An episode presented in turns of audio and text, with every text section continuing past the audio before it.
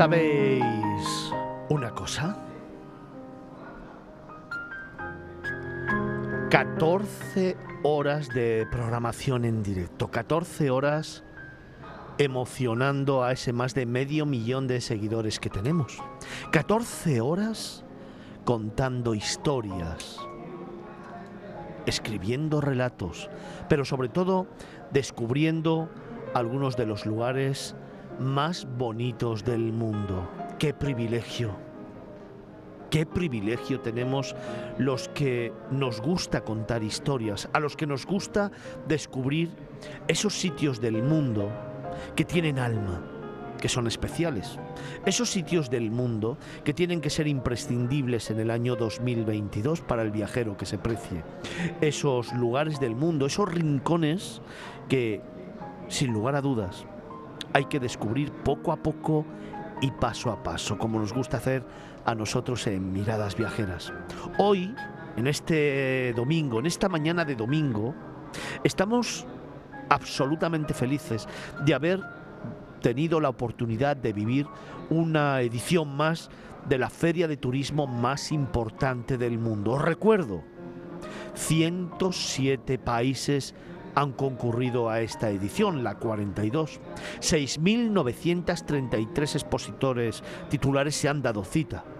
8 pabellones, 10 secciones temáticas, 600 expositores acreditados y al final muchas emociones, sensaciones, vivencias y experiencias. Experiencias en mayúsculas, experiencias que hemos tenido la oportunidad de ir teniendo cuando hemos ido como nos gusta contar, pisando moqueta. Hemos ido poco a poco descubriendo y recorriendo los ocho pabellones de Fitur y hemos tenido la oportunidad de encontrar lugares emblemáticos que sí o sí tienen que estar en la memoria del viajero, pero no solamente del viajero, en la memoria de aquella persona que desee tener una experiencia única.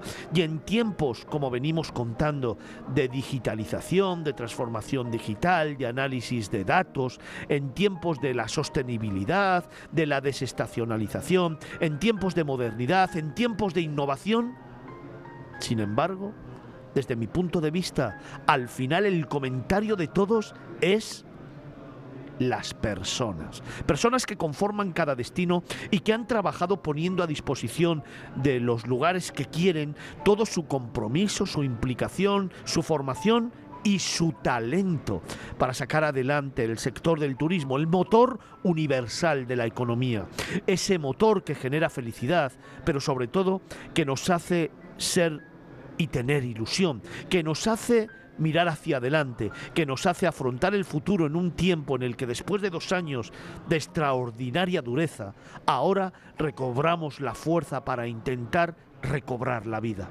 Eso es Fitur, eso ha sido la edición de Fitur, eso ha sido la 42 edición de este certamen internacional al que concurren cientos de miles de profesionales del sector turístico, viajeros, pero personas que además tienen en el alma el deseo de construir, porque Fitur, abraza a los cinco continentes y ha demostrado que, a diferencia de otras ferias que no se han celebrado y que no van a tener lugar durante el año 2022, es decir, que no es que se hayan aplazado o suspendido, sino que se han cancelado, como digo, Fitur vuelve a demostrarle al mundo que todos unidos y que sobre todo todos trabajando podemos hacer de un certamen internacional un evento absolutamente seguro. Y es precisamente esas dos cuestiones las que, como siempre digo, determinan el devenir del sector turístico, la confianza y la seguridad. Fitur ha generado confianza, de hecho,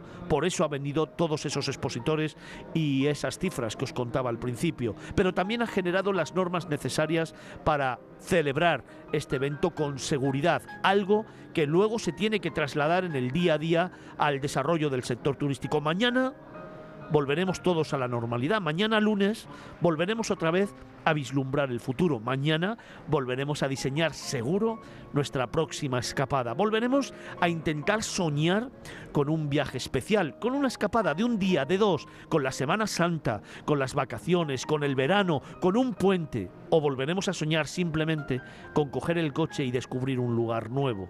Y eso lo haremos desde el punto de vista de la transformación que el sector está sufriendo durante estos dos años de pandemia, que si bien es cierto han sido muy duros, también nos han enseñado que juntos podemos y que si tenemos todos sentimiento de orgullo, de pertenencia a este sector, lograremos que de una vez por todas convenzamos al mundo de que el turismo merece la pena, que tiene que jugar un papel predominante en cualquier gobierno y en cualquier país y que sobre todo en la sociedad es un motor generador de economía, de empleo, de desarrollo y por supuesto de vertebración de territorios. Eso, además, súmale que es generador de emociones, de sensaciones, de experiencias y de ilusión. Y eso está muy por encima de todo. Digitalización y humanización se dan la mano, sí, sin lugar a dudas, porque no hay digitalización sin personas y no hay evolución sin digitalización. Seamos conscientes de lo que entre todos hemos construido, seamos conscientes que los grandes protagonistas y líderes del sector turístico han estado a la altura de las circunstancias y seamos conscientes que el turismo hoy por hoy juega un papel predominante como hemos tenido la oportunidad de vivir y de experimentar y compartir en la 42 edición de Fitur. Por aquí, por los micros de Capital, han pasado los grandes líderes del sector turístico. Hoy volveremos a tener a grandes protagonistas que nos van a desvelar, a contar y sobre todo a mostrar los atractivos de muchos destinos que si bien es cierto tenemos cercanos, a veces hemos dejado un poquito de lado.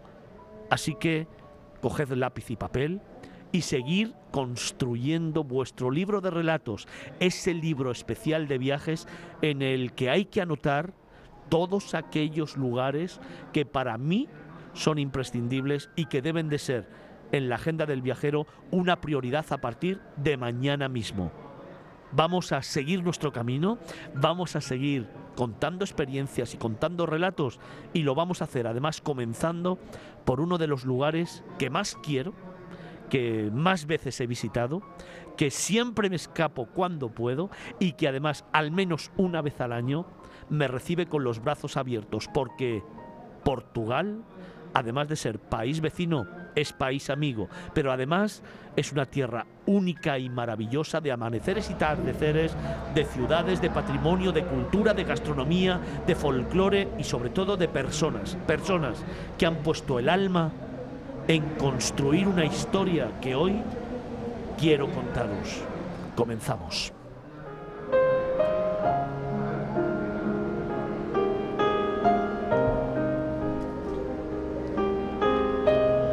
La mirada de Fernando Balmaseda. Miradas viajeras, Capital Radio.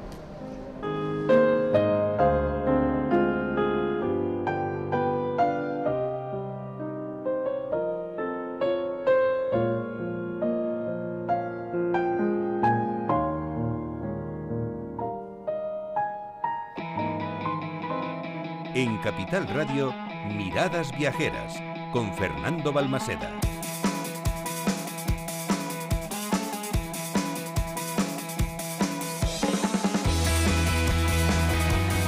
Muy buenos días.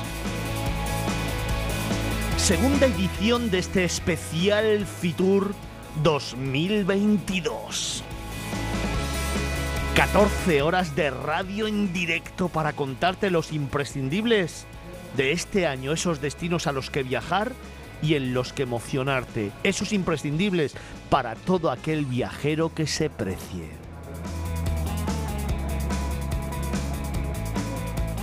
Para ese más de medio millón de seguidores que tiene este programa, comenzamos una nueva edición de Miradas Viajeras. Tenemos por delante hasta la una del mediodía, donde haremos una parada y luego continuaremos a partir de las dos de la tarde siguiendo con emociones, con sensaciones, con experiencias, con vivencias, con relatos que nos gusta contarte y compartir contigo.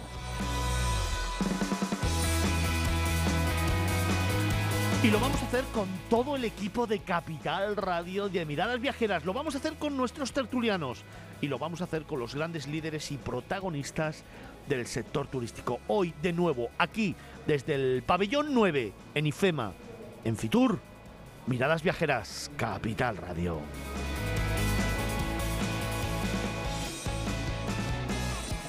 Y te recuerdo que abrimos canales de participación, como ya os contaba ayer, tenemos abierto nuestro mail. Si alguien quiere mandarnos cualquier consejito, cualquier consideración, cualquier cuestión, al mail, Paloma. Miradasviajeras arroba capitalradio.es. Por supuesto, estamos en redes sociales contándoos todo lo que pasa en este domingo y en este programa.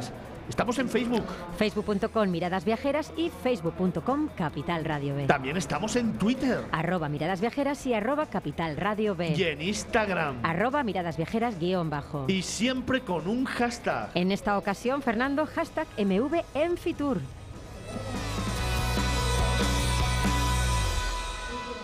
Oye, pero déjame que comparta con todos vosotros ese número de WhatsApp al que me encanta que nos mandéis vuestros audios. Ese número de WhatsApp en el que durante toda la semana recibimos miles de mensajes diciéndonos lo que os gusta, lo que no os gusta, criticándonos. Claro que también tenemos que crecer con vosotros y aprender, pero también alabándonos o sobre todo compartiendo todos esos destinos que queréis que os vayamos contando a lo largo de todas las semanas. El móvil es 655-8609-23. Repetimos. 655-8609-23.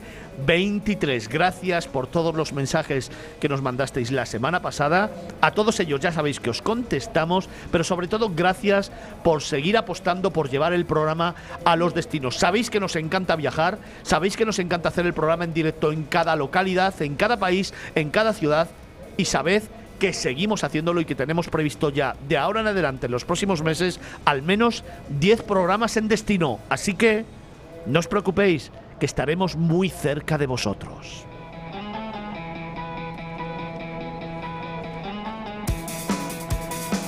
De nuevo, hoy tenemos por delante un montón de horas para contaros muchas historias. Sin más dilación, hoy comenzamos y lo vamos a hacer de la mano de grandes protagonistas del sector turístico y sobre todo poniendo el énfasis en un país maravilloso, en un país de esos que da gusto recorrer de norte a sur, en un país que te sorprende permanentemente y que es un destino ideal para los 365 días del año. Y no es un eslogan publicitario, es una sensación, es un sentimiento muy profundo que tengo porque lo conozco muy bien y me apetece contároslo. 365 días en Portugal.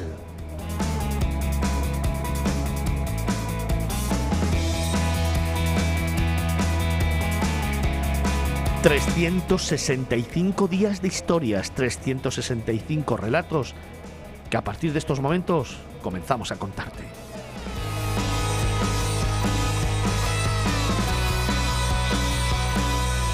En Capital Radio, Miradas Viajeras, con Fernando Balmaseda.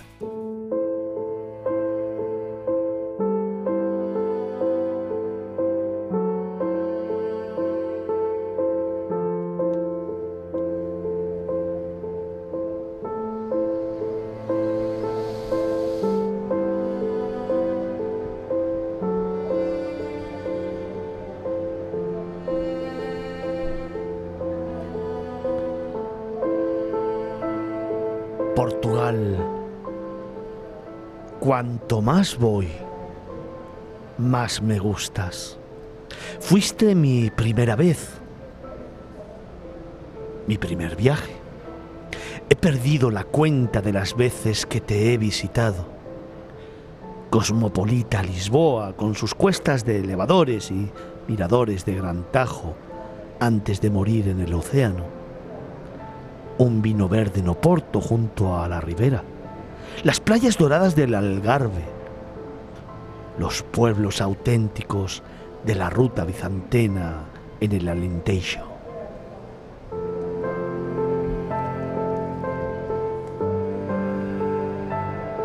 Portugal, qué de momentos inolvidables me has regalado.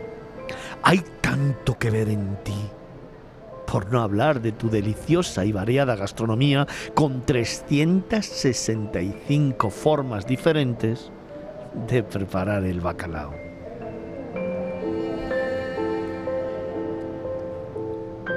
Portugal. Naturaleza, patrimonio, parques nacionales con palacios de cuento, quintas misteriosas envueltas en la bruma, acantilados abruptos donde señalan que aquí se acaba el mundo. Portugal. En su primera visita a este increíble país, la gente suele decantarse por Lisboa u Oporto, las dos principales ciudades. Sin embargo, hay que volver para descubrir un país extraordinario, en lugares perdidos donde la vida rural y tranquila es lo cotidiano.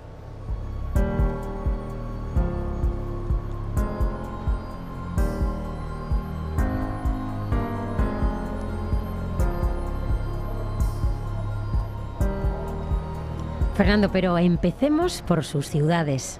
Oporto está de moda. Gracias a su merecida fama de divertida y coqueta ciudad, se ha convertido en la escapada perfecta para un puente o para un fin de semana. Dos días bastan para recorrer su pintoresco casco histórico a bordo del tranvía, sus plazoletas, iglesias de azulejos como la Capilla de las Almas, la estación de San Bento y cruzar el puente de Dom Luis hasta Gaia, desde donde se obtienen las mejores panorámicas de la ciudad a orillas del Duero, bajo la luz del atardecer, pintada de gaviotas y de tejados rojos.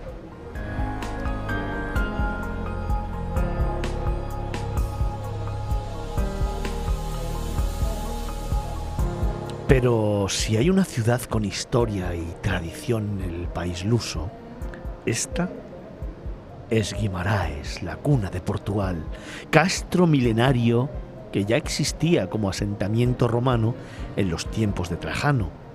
Se cuenta, fíjate, que en el siglo XII nació el primer rey de Portugal entre sus murallas. Su bien conservado casco histórico es patrimonio de la humanidad, un entramado de callejuelas que conducen al castillo y al palacio de los duques de Braganza.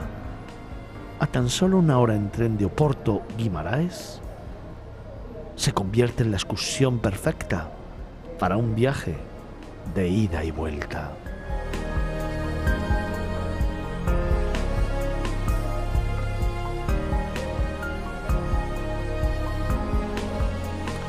Y al sur de Oporto encontramos una de las ciudades marineras más visitadas de Portugal, gracias a sus canales surcados por coloridos molixeiros que le han dado la fama de la Venecia portuguesa. Aveiro resulta encantadora, a pie de playa. En Costanova se localizan sus fotogénicas casas a rayas. Pero, Paloma, ¿qué te parece si ponemos ahora la vista en el centro de Portugal? Pues aquí encontramos Lisboa y Alentejo. La capital portuguesa suena fado y sabe a pastelito de nata. Fernando es carismática, una urbe que te atrapa con su ambiente bohemio y con su arte urbano.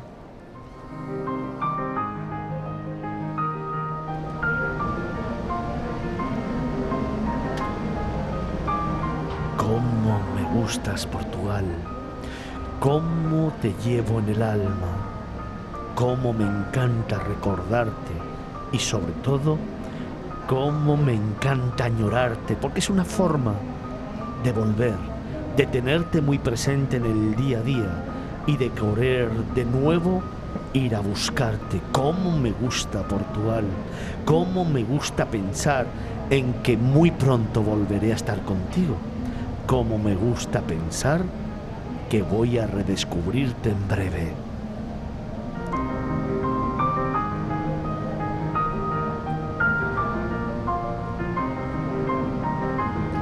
La vieja Sé, el castelo de San Jorge con sus vistas, el barrio de los descubridores con la torre de Belém y su monasterio donde yace Vasco de Gama, marinero, aventurero y héroe.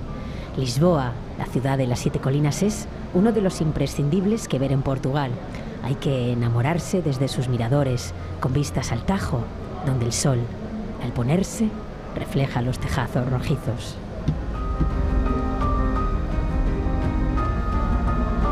Pero dejadme que os cuente que este recorrido que os estamos narrando continúa. A una hora de Lisboa está Sintra, una preciosa villa patrimonio de la humanidad que cuenta con la Quinta da Regaleira o con los bosques tupidos del Palacio da Pena, última residencia de los reyes lusos, Paloma. Y de Sintra vamos hasta donde empieza el mar y termina la tierra, Cabo de Roca, la punta más occidental de Europa. Es un acantilado vigilado por un faro, siempre azotado por el viento. Aquí, el sol es tragado por el mar en los atardeceres, regalando al viajero una imagen inolvidable.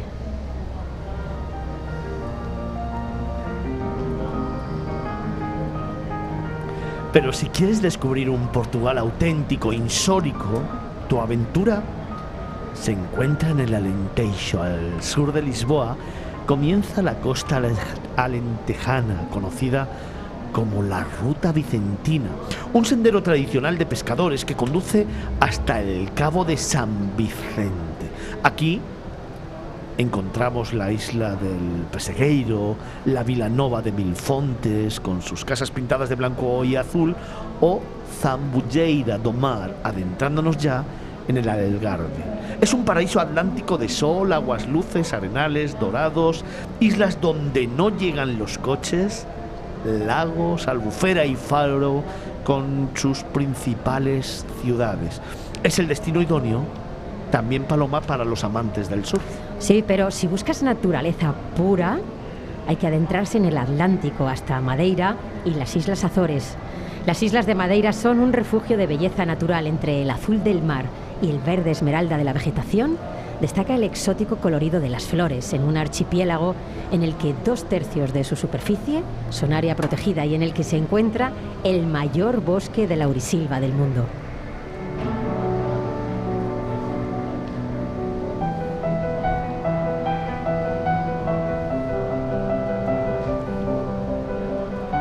Y ya en la inmensidad azul del Atlántico, la madre naturaleza creó una tierra repleta de belleza natural que espera que la exploren. Es el archipiélago de las Azores.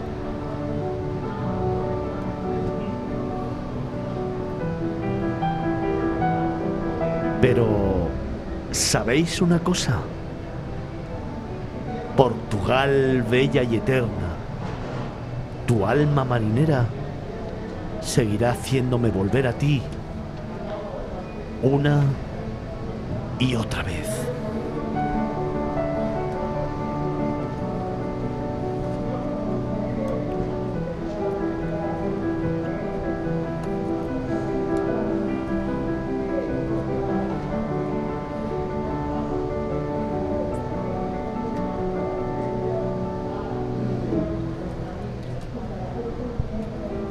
Muchos los atractivos que guarda celosa Portugal, son muchos los secretos que esta mañana de domingo queremos compartir contigo y son muchos las experiencias que este país te ofrece, un país seguro que ha hecho los deberes en tiempos de pandemia y que te ofrece una singular experiencia los 365 días del año. Queremos hablar de todo ello con grandes protagonistas del país vecino. Van a estar con nosotros en esta mañana de domingo Rita Marqués, la secretaria de Estado de Turismo de Portugal. También va a estar con nosotros Luis Araujo, presidente de Turismo de Portugal. Va a estar Lidia Monteiro, la directora de marketing.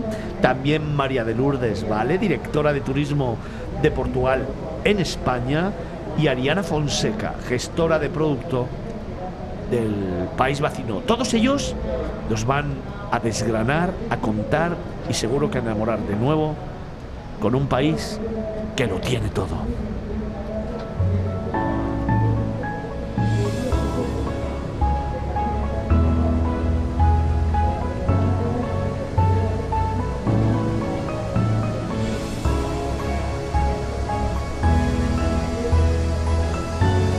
Así que comenzamos nuestro particular eh, camino, comenzamos nuestro particular itinerario y nuestro libro de viajes sobre Portugal en Capital Radio, parece más de medio millón de seguidores que tenemos y lo hacemos de la mano de Luis Araujo, presidente de Turismo de Portugal. Luis, buenos días. Hola, buenos días Fernando. ¿Cómo estás? Muy bien y muy, muy feliz por estar aquí. Muchas gracias por tus palabras, porque ha sido una descripción de Portugal muy bonita. Es que Portugal, fíjate, qué cerca lo tenemos y a veces qué lejos lo dejamos. Portugal tiene que ser un imprescindible para los españoles, tiene que ser un imprescindible para todo aquel que se precie y sobre todo tiene que ser un imprescindible para aquel viajero que desee encontrar experiencias auténticas y muy próximas a su propia idiosincrasia y cultura, porque es así. Pues yo creo que la vida es así, a veces lo que tenemos más cerca eh, lo dejamos de parte o, o lo dejamos para otro momento. Pero si algo nos ha enseñado estos dos años es que no debemos dejar nada para mañana, que debemos aprovecharlo y sobre todo enfocarnos en lo que necesitamos. Y Portugal es eso, tiene todo lo que necesitas.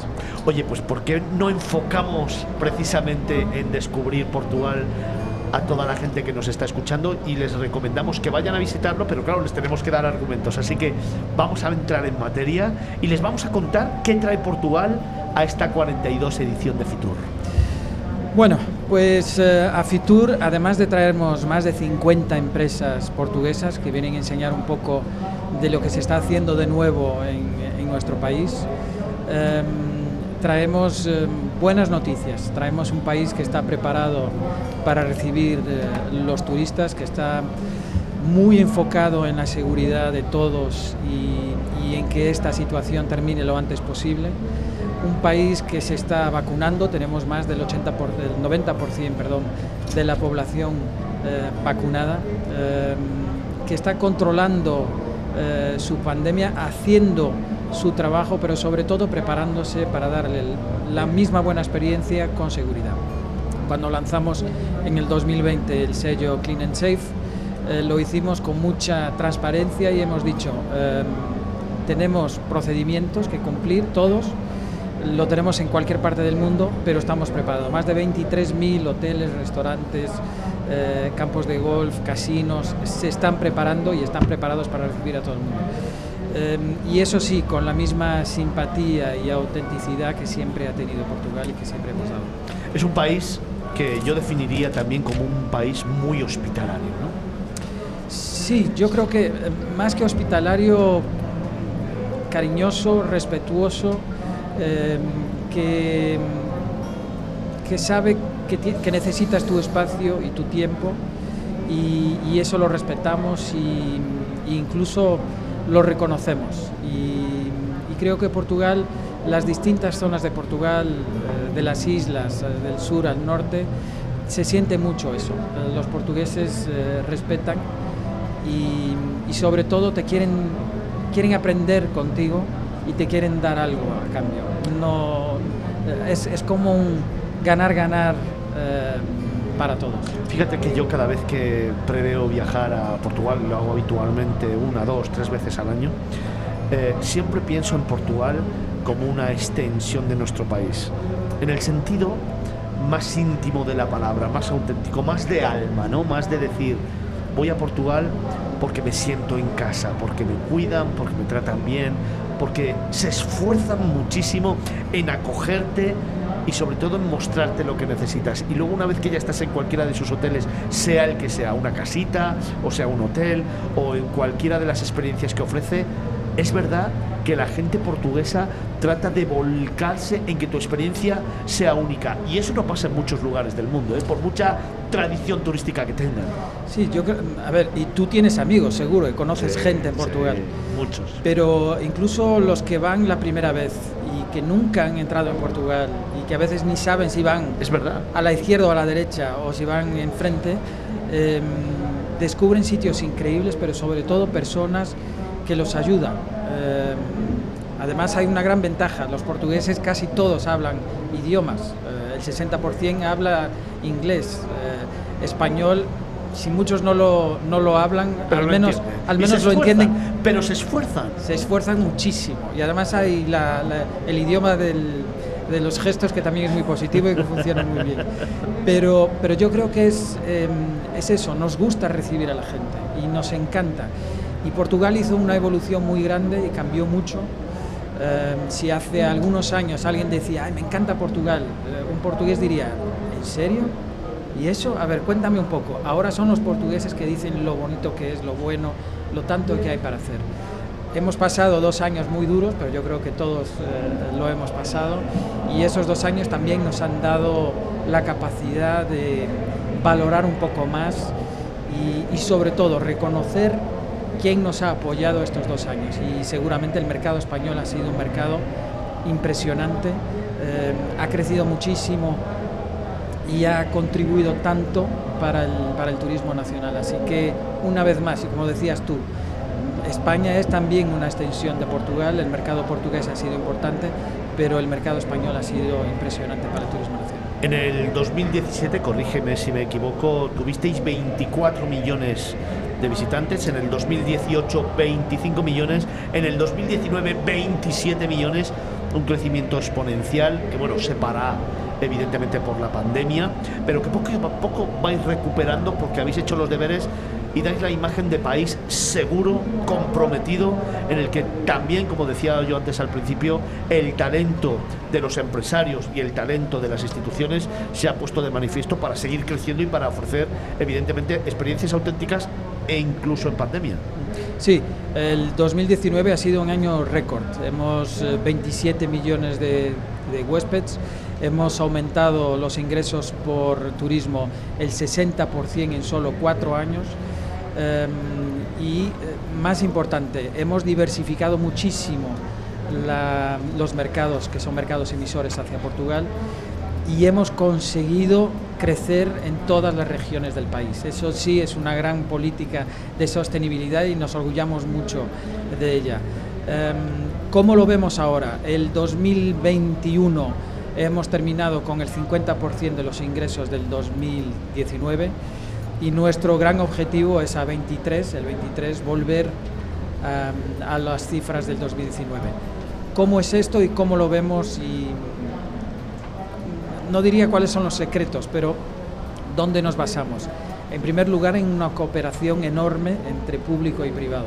Las empresas, Turismo de Portugal, las delegaciones en el exterior, hay mucha coordinación sobre qué queremos y cómo llegar allá. En segundo lugar, una estrategia muy fuerte que tenemos desde el 2017 hasta el 27, que enfoca mucho en la sostenibilidad del destino ambiental y social, eh, pero sobre todo también en un crecimiento muy grande de ingresos. Y en tercer lugar, eh, un plan eh, flexible, porque hoy día todo tiene que ser flexible, pero que tiene como gran prioridad las personas. Luego hablaremos con Lidia Monteiro, la directora de marketing, y hablaremos de producto turístico, eh, turístico, claro. También hablaremos con María de Lourdes, ¿vale? Directora de Turismo de Portugal en España, para ver cómo se ha comportado el mercado español y lo que tenemos que ofrecer a España precisamente para que sigan llegando a Portugal. Pero dejadme que le, presente, que le pregunte al presidente de Turismo de Portugal, porque me ha llamado mucho la atención hablar de sostenibilidad. Sostenibilidad que al final muchas veces es un o era un concepto etéreo, pero que se ha ido aterrizando precisamente hablando de sostenibilidad social, económica, natural, administrativa, cultural y la sostenibilidad social sobre todo en intentar que las diferentes regiones de un país vayan evidentemente recibiendo viajeros y no se centralicen solo en destinos maduros como pudiera ser Oporto, como pudiera ser Lisboa, incluso el Algarve. ¿no? Estáis trabajando en esa línea de poder diversificar hacia el resto del país. Totalmente. Em, mucho basado en, el potencial que tiene el país, em, con un enfoque, lógicamente, de llevar em, lo positivo y la riqueza y el bienestar eh, que trae el turismo, porque el turismo trae bienestar, es una fuerza para el bien eh, en cualquier parte del mundo, si es bien hecho. Y lo que queremos es llevarlo a todo el territorio, pero em, con mucha coordinación con las personas que viven en el territorio. El interior del país está siendo em, muy involucrado en todo lo que es la promoción, em, en desarrollo de nuevo producto. Eh, todo lo que hacemos ahora, y Lidia seguro va a hablar también sobre eso, es muy enfocado no solo en una región, pero en todo el país, eh, las redes de cooperación que hay en el país de promoción. Así que es mucho en ese, en ese enfoque. Pero no es solo el territorio, queremos que el sector sea más sostenible y cuando hablamos de sociedad hablamos de igualdad de género, hablamos de igualdad de oportunidades, eh, de emprendedorismo, de apoyar jóvenes que quieren montar su negocio y no hay ningún otro sector como el turismo para hacerlo. Así que, lógicamente, son eh, lo aplicamos a Portugal, pero eso podría aplicar a cualquier parte del mundo. Yo creo que lo bonito del turismo es eso, eh, es la posibilidad de llevar esto a cualquier parte del mundo. Y eso es también nuestra idea de sostenibilidad. Es un ejemplo para nuestro país, pero lo queremos llevar a cualquier parte. Lidia Monteiro precisamente es la directora de marketing. Por alusiones te voy a preguntar, red de cooperación en muchas eh, formas y de muchas formas para conseguir que esa colaboración pública o privada evidentemente se concrete y para crear nuevos productos que nos hagan llegar a nuevos mercados. En principio Reino Unido, Francia y Alemania creo son, bueno y España también son los mercados maduros eh, y emisores fundamentales de Portugal, pero entiendo que abrís el campo a muchos otros países y a muchos otros viajeros. Claro que sí, buenas tardes. Buenas tardes. Eh, los mercados internacionales, como decías, los cinco mercados europeos más importantes, España, Francia, Reino Unido, eh, Alemania y los Países Bajos, uh -huh. y también eh, más allá eh, Brasil Estados Unidos, pero estamos abriendo también para otras latitudes, Japón, Canadá, eh, China, entonces los mercados internacionales son muy importantes, como decía nuestro presidente, el turismo nacional también es importante, en este periodo de pandemia ha sido muy importante, uh -huh. pero estamos abriendo cada vez más para nuevos mercados. Y los, los segmentos también, porque nuestra comunicación y nuestra marca, porque trabajamos el turismo como una marca, como se aplica a cualquier otro eh, sector de, de, comercial. Eh, esta marca eh, es una marca muy importante para poder ser pre presentada a diferentes públicos, desde jóvenes, gente que, que, busca eh, naturaleza, gente que busca cultura, gente que uh, tiene distintas, uh, distintos intereses, motivaciones, pero al mismo tiempo puede ser uh, una persona de cualquier edad, de cualquier um, país, digamos. Entonces, estamos trabajando con, con este gran cantidad de, de, de, oferta que estamos ahora mismo, como decimos, eh, eh, eh, introducindo cada dia mais inovação, introduzindo mm, motivos diferentes para visitar Portugal. Claro que nuestra inspira primera inspiración es el mar, ¿no? Y el surf hoy por hoy es un atractivo muy fuerte porque las olas de Portugal son muy conocidas para quien lo hace, para quien hace surf y para quien no lo hace. Ya que nos gustan las olas. sí, sí, sí, para todos. Pero tiene un atractivo muy interesante porque además que es algo tan, tan impactante, eh, por otra parte, eh, eh, es muy atractivo para un público que mira el turismo como un turismo responsable. Nuestro presidente hablaba justo de la sostenibilidad ambiental como muy importante y al final eh, todos nosotros lo que nos gustaría es que viajar cada día sea más un, un acto responsable. Y esto nos lleva a un otro, un otro momento que hay que hablar y comunicar con las personas para que el turista sea él mismo un turista responsable.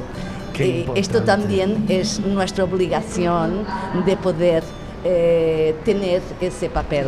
Qué importante, fíjate, yo creo que das en el clavo porque al final todas las autoridades turísticas y al mismo tiempo los empresarios están trabajando a destajo sí. en intentar generar nuevos productos turísticos, en generar experiencias, emociones, en innovar en el desarrollo tecnológico y a veces nos olvidamos y lo vengo demandando desde hace mucho tiempo, en comunicar lo que hacemos. Qué importante comunicar no solo lo que hacéis todos los días, sino también comunicar, y me encanta esa idea y la voy a coger, para mí, comunicar con el viajero, porque al final no solamente es comunicarle lo que somos y lo que tenemos, sino también el esfuerzo que se está haciendo en crear y cómo se debe de comportar en un destino para formar parte de él. Qué importante lo que nos está contando Lidia Monteiro, directora de marketing de Portugal, y abro la conversación a todos porque te voy a hacer una pregunta un poco complicada. Vale.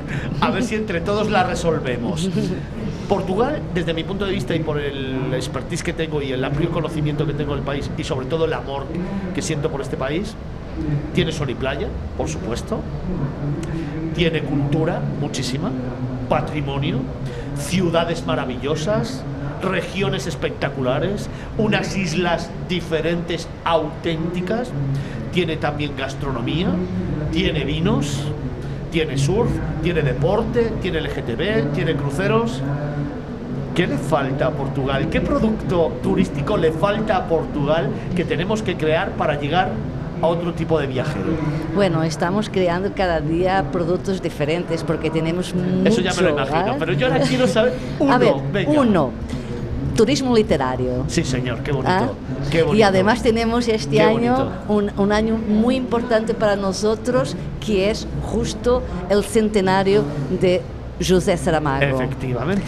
Y José Saramago eh, tiene un- un- eh, una obra que se llama Viajen a Portugal.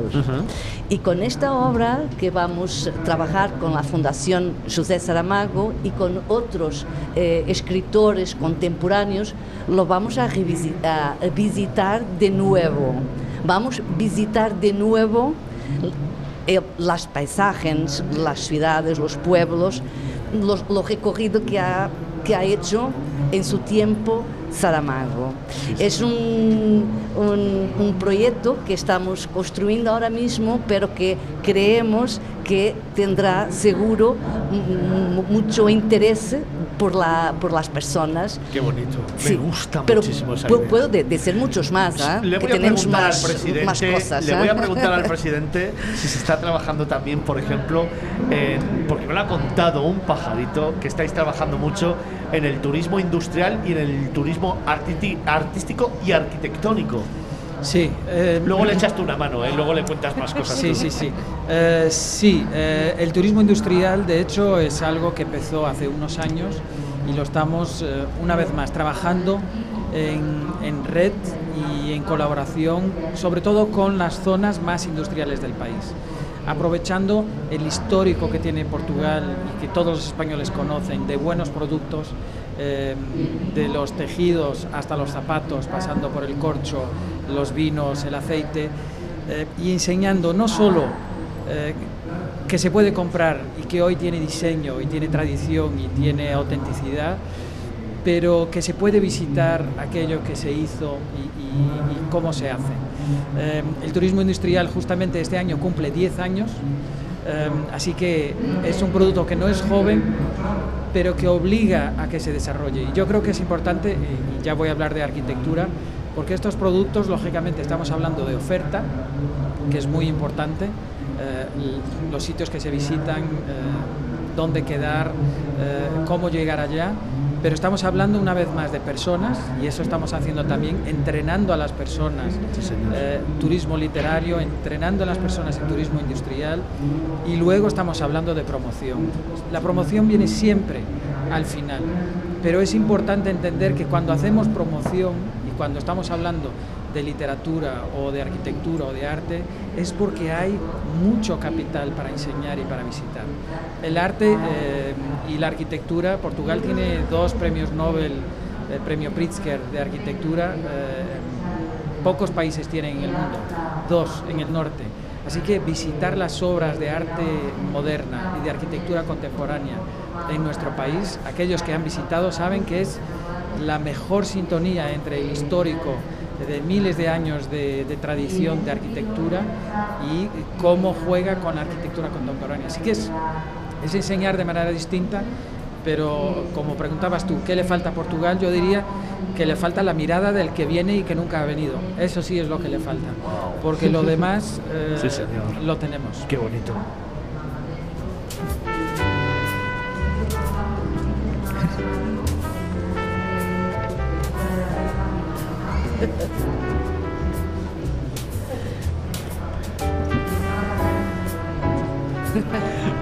Dejadme que en este punto, aunque me quedan muchas cosas en el tintero que quiero preguntarle al presidente de Turismo de Portugal, como por ejemplo ese programa de recuperación del turismo, el segmento MAIS, todo el tema de formación y cualificación, innovación y desarrollo, son muchos temas que todavía le quiero preguntar al presidente de Turismo de Portugal, que se ha desplazado hasta estos estudios centrales de Capital Radio aquí en Fitur, en el pabellón 9, desde donde estamos emitiendo este especial Fitur.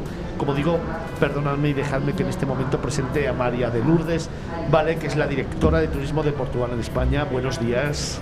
Hola Fernando, buenos días. ¿Cómo Qué estás? gusto verte una vez más. Muy bien, muy bien. Mira que me Muchas gusta gracias. esa sonrisa, porque esa sonrisa me lleva a Portugal, esa sonrisa me lleva a seguir hablando de Portugal, ese país que tanto quiero y en el que yo creo que el sector español, el mercado español, tiene que poner aún más su visión porque tiene tantas cosas que contar. Desde tu punto de vista, a la hora de vender Portugal en España, cuatro, cinco imprescindibles para conocer por primera vez Portugal. Y luego después te preguntaré para redescubrir Portugal. Primero, para conocerlo, venga, para el que no lo conozca. Bueno, bueno, yo siempre digo, la mejor forma de promocionar Portugal es decir que en todos los inquéritos de opinión que hacemos a todos los viajeros que visitan Portugal de cualquier parte del mundo, la primera opinión, el top es Portugal tiene una gente espectacular. Maravilloso. Y tú no puedes tener mejor activo en un país que, una gente. gente espectacular. Sí, señor. Entonces, es, ahí entran los otros puntos. Si yo tengo una gente espectacular, tengo un ambiente espectacular. Tengo seguridad, que es algo que tú tienes en Portugal. Tienes, si tienes una gente espectacular, tienes gente que hace buena comida, tienes buena gastronomía. Y si tienes gente espectacular, tienes gente Qué que hace buen vino. Qué bueno. Y tienes gente que te proporciona el mejor servicio. Entonces esto para mí, independientemente de los paisajes, de todo lo que tienes, porque realmente tenemos todo, tener una gente espectacular es algo que hace del destino realmente un destino a donde ir cada vez más.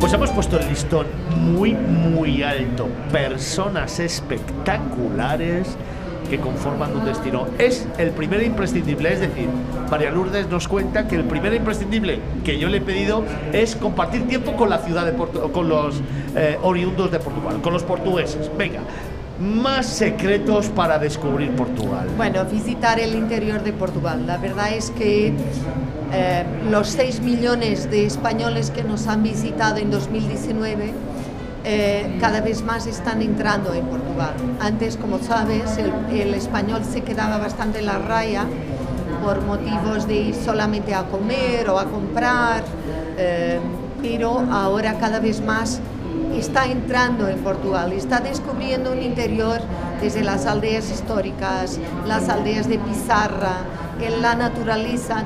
Portugal tiene algo que nos distingue bastante de otros países en Europa. También siempre lo cuento y tú lo sabes también. El turismo rural en Portugal es un turismo muy sofisticado. Es algo muy interesante porque nosotros en los pueblos tenemos sofisticación. Eso no, los pueblos no, no están vacíos, no están sin alojamiento. Tenemos realmente cosas muy distintas de norte a sur en las islas, cada vez más. Entonces, eso también es un gran atractivo, estamos viendo que los españoles lo están buscando cada vez más. Después las islas. La verdad es que Madeira y Azores cada vez más descubiertas también por los españoles. Sí, señor. Eh, tuvimos un poco de mala suerte el año pasado, tuvimos vuelos directos de Iberia desde Madrid para Madeira y para Azores, pero todavía en un ambiente de pandemia. Este año va a ser mucho mejor y realmente os invito a descubrir eh, Azores y Madeira, que, eh, que son dos islas espectaculares y que no tienen nada que ver eh, con las islas españolas. Cada, cada cosa su distinción. Y tenemos realmente que decir que Azores no tiene nada que ver con ninguna isla española y Madeira igual.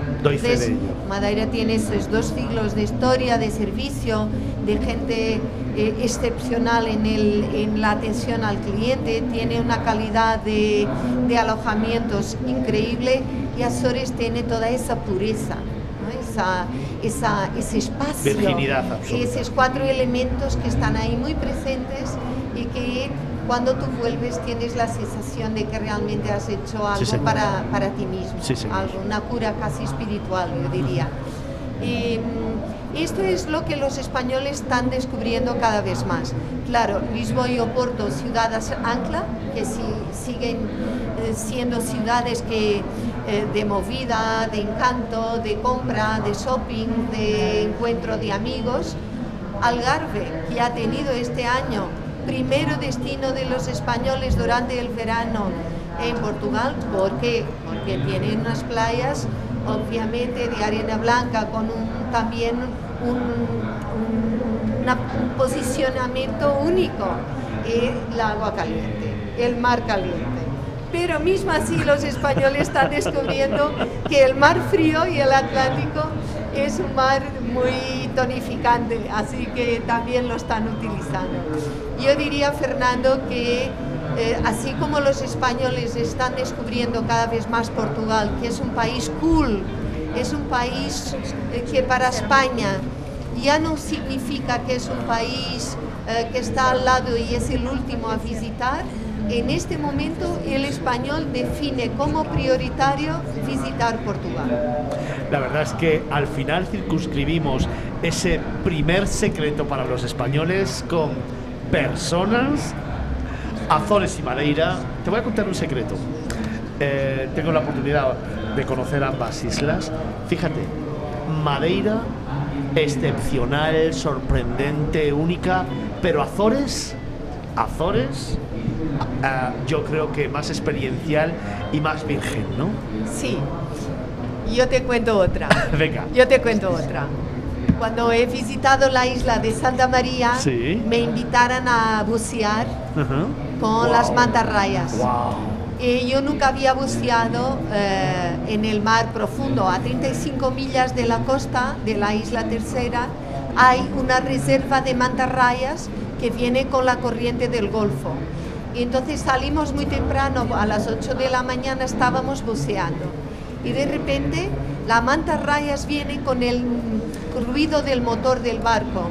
Y es algo que me, voy a acordar hasta el día en que desaparezca para otro sitio, porque de repente tú estás en un cielo, un, cielo con agua, en que pájaros gigantes con seis metros te vienen a rodear y como que abrazar.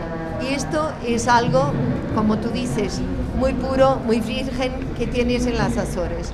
Eh, nadar, bucear con mantarrayas eh, a 35 millas de la costa eh, en un mar increíble, azul, profundo. Como esto va de confidencias, ahora te hago yo otra.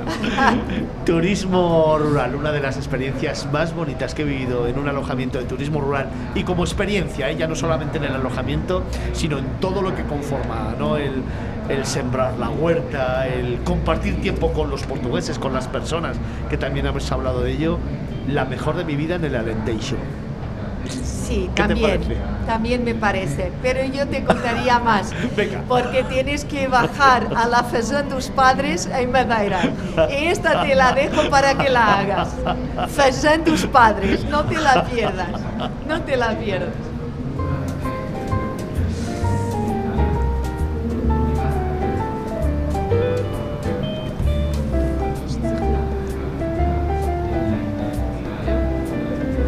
Se incorporan a esta tertulia en la que ya estaba Luis Araojo, presidente de Turismo de Portugal, en la que estaba también Lidia Monteiro, la directora de marketing, María de Lourdes Vale, la directora de Turismo de Portugal. Como digo, también se incorpora Ariana Fonseca, Fonseca, gestora de producto y, por supuesto, Rita Márquez, la secretaria de Estado de Turismo de Portugal.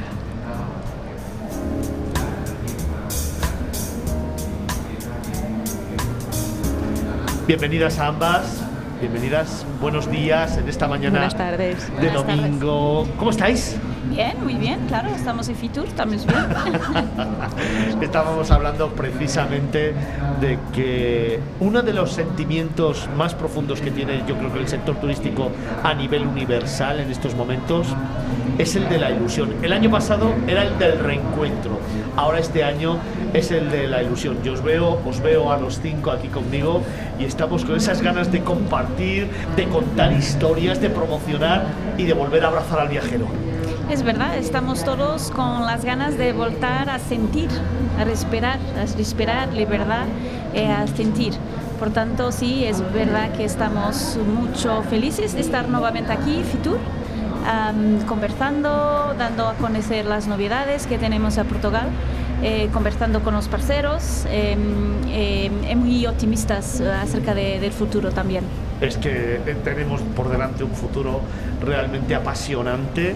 Han sido años muy duros, pero estoy convencido que con el talento, con la fuerza, con el compromiso y con la implicación del sector, de los empresarios y de las instituciones, se puede salir de esta y sobre todo se puede salir reforzado, ¿no? Claro, por supuesto, estamos muy optimistas, sentimos, muy, muy, muy con mucha gana de viajar y, de, de hacer con los viajeros que encuentren en Portugal la oportunidad de, de, de sentir, sentir nuevamente la libertad y conocer un poco más de Portugal. Claro. Dejadme que tenemos que hacer una pequeña pausa de dos minutitos, pero antes salude también a Ariana Fonseca, gestora de producto. Buenos días, ¿cómo estás? Hola, buenos días. Eh, estábamos hablando antes con el presidente, también estábamos hablando con Lidia y con María Lourdes, que son muchos, muchísimos los productos turísticos que podemos compartir y desarrollar en Portugal y que todavía nos queda por hacer alguno, ¿no? Todavía para llegar a algunos públicos. Así, abuela pluma, uno que te venga a la cabeza que hay que trabajar de una manera directa. Ahora estamos apostando mucho en arquitectura y arte contemporáneo. Luis, ya has visto, ¿eh? Te has seguido, ¿eh? Sin estar aquí, te has seguido, ¿eh? Es que estamos todos en el mismo, Estamos alineados, en el ¿no? mismo barco. Estamos todos en el mismo barco, en el barco de comentar, promocionar Portugal, un país mágico, maravilloso, que nos encanta aquí en Miradas Viajeras y del que vamos a seguir hablando la próxima hora aquí en Fitur para ese más de medio millón de seguidores que tenemos en Miradas Viajeras. Estamos descubriendo Portugal. Tan solo dos minutos y regresamos.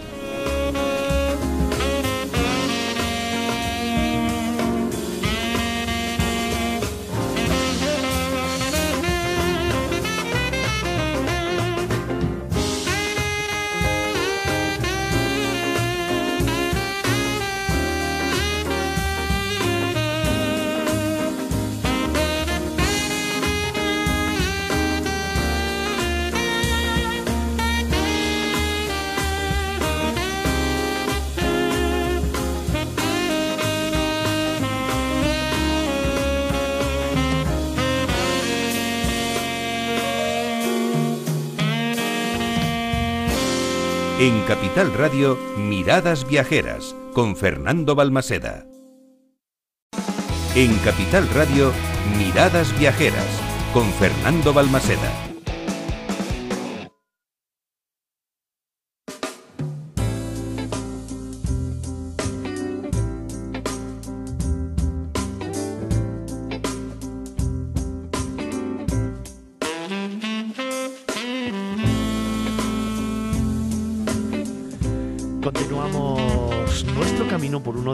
Imprescindibles para este año 2022. Os estamos contando todo lo que ofrece Portugal, os estamos contando ese cúmulo de experiencias, sensaciones, emociones, pero sobre todo momentos e instantes que te regala el país vecino. Estamos hablando de uno de esos lugares del mundo más bonitos, sin lugar a duda, que tiene que estar en la agenda de cualquier viajero para este año 2022.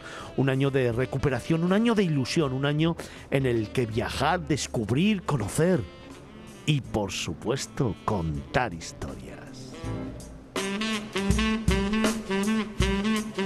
¿Y qué mejor lugar del mundo para hacerlo que Portugal?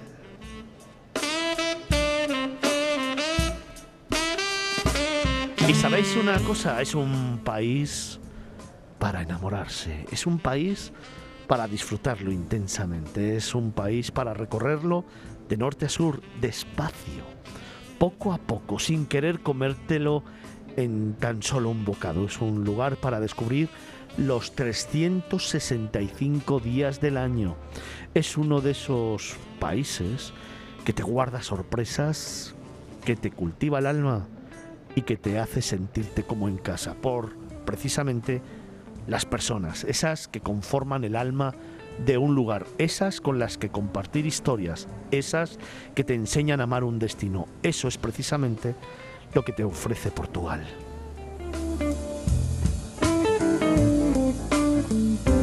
que viene a Fitur, a esta 42 edición de la feria, mostrando toda su fuerza, todo el compromiso, la implicación y el talento de sus instituciones y de sus empresarios, esos que han logrado salir adelante y hacer que Portugal sea un país absolutamente seguro, que ha hecho los deberes en tiempos de pandemia y que ahora se muestra y te muestra una cara totalmente diferente, una cara donde la digitalización, la sostenibilidad, pero por supuesto también la innovación, la cultura, la tradición, el folclore, la gastronomía, el patrimonio, la cultura, las ciudades, el sol y playa, las islas, el mar y ese maravilloso Algarve son protagonistas de un viaje singular, de un viaje estamos haciendo de la mano de Rita Marqués, la secretaria de Estado de Turismo de Portugal, de Luis Araujo, presidente de Turismo de Portugal, de Lidia Monteiro, que es la directora de marketing, de María Lourdes Vale, directora de Turismo de Portugal en España,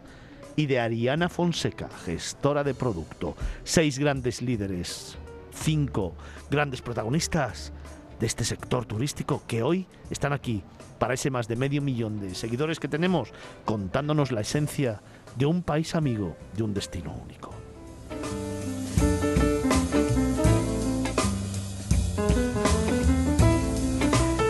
Y precisamente en esta pequeña pausa que hemos hecho en esta mañana de domingo, han sido muchas las voces que en esta mesa me han puesto a prueba. Buscaban un reto, el contar productos diferentes, el contar historias únicas, el todavía sorprenderme con muchos lugares y propuestas diferentes. Así que yo, como siempre, recojo el guante, que soy muy facilón, y le voy a preguntar a Lidia algunos de esos productos que nos has estado contando y diseñando, pero alguno en especial. Y te lo voy a hacer por segmento. Ahora vamos a intentar que me recojas tú el guante. Un producto especial, y os lo pregunto a las dos, a Lidia y a Ariana. Un producto especial para enamorarse. A ver. Paso palabra. bueno, ese hay muchos, ¿eh? Para enamorarse hay muchos. Venga, Pero, uno. A ver, enoturismo, Exclusivo, ¿eh? Enoturismo Muy bien. en Portugal. Muy Y bien. después Ariana eh, puede concretar un enoturismo con eh, un, un- particular muy, muy interesante. Pero enoturismo seguro será una, una experiencia especial en Portugal porque lo puede hacer desde el norte al sur de. Portugal y las islas de Azores que tiene ahora unas experiencias de enoturismo fenomenales, justo en Pico, que es patrimonio de la humanidad y donde los viñedos están ahí en, una montaña brutal que, que es un volcán, y en Madeira, que tienen un, un vino que, que es el vino real, ¿no? Un vino mm, dulce, pero muy bueno. Eh, Espera, eh, espera, espera, sí, espera, sí, espera, sí. no te me lances. vale, vale. Voy a abrir tertulia a los cinco. Tú lanzas el producto general. Ariadna Vale. me lo va a aterrizar y el resto me lo puede comentar. Por ejemplo, enoturismo en cualquier país, en cualquier parte del país, pero una experiencia única. Venga, un momento, un instante.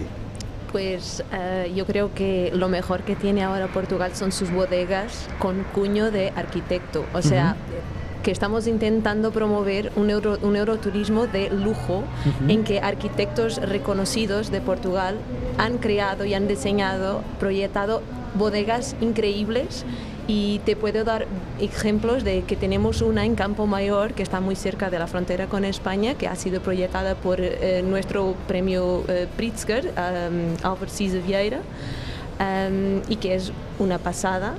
Uh, después tienes también Quinta do Encontro, que, que, que es increíble, que es todo, todo, es una bodega toda que es un círculo y que imita tu, todo el movimiento que tú haces dentro de la bodega, imita la, la, mm, el movimiento de un sacacorchos. O sea, que tú puedes tener una experiencia de no turismo, pero estar teniendo una experiencia también cultural, o sea, eh, vivir además de, de, de hacer la, la, cata de vinos. Uh, tenemos bodegas que están todas subterráneas, que no, no, impactan en absoluto el paisaje, el paisaje natural de Alentejo, por ejemplo. Eh, que es de Federico Valsasina, también otro, otro gran arquitecto portugués.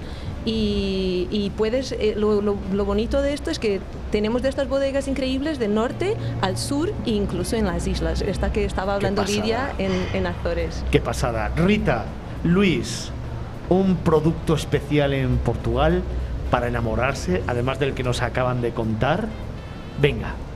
Yo pienso que lo mar es, es, precioso en Portugal. Por tanto, cuando pienso enamorar, y porque soy de, de, de junto de la, la, costa, do mar, pienso en navegar por nos, nuestros mares. Uh, y son muy diversos, porque lo mar en el sur, eh, sur es muy dif diferente, muy, muy, muy distinto do mar do, noer, do, no, do norte, do, junto de la Galicia por tanto pienso que lo mar um, hay que descubrirlo, sí, hay que descubrir Portugal sí, por el eh, mar.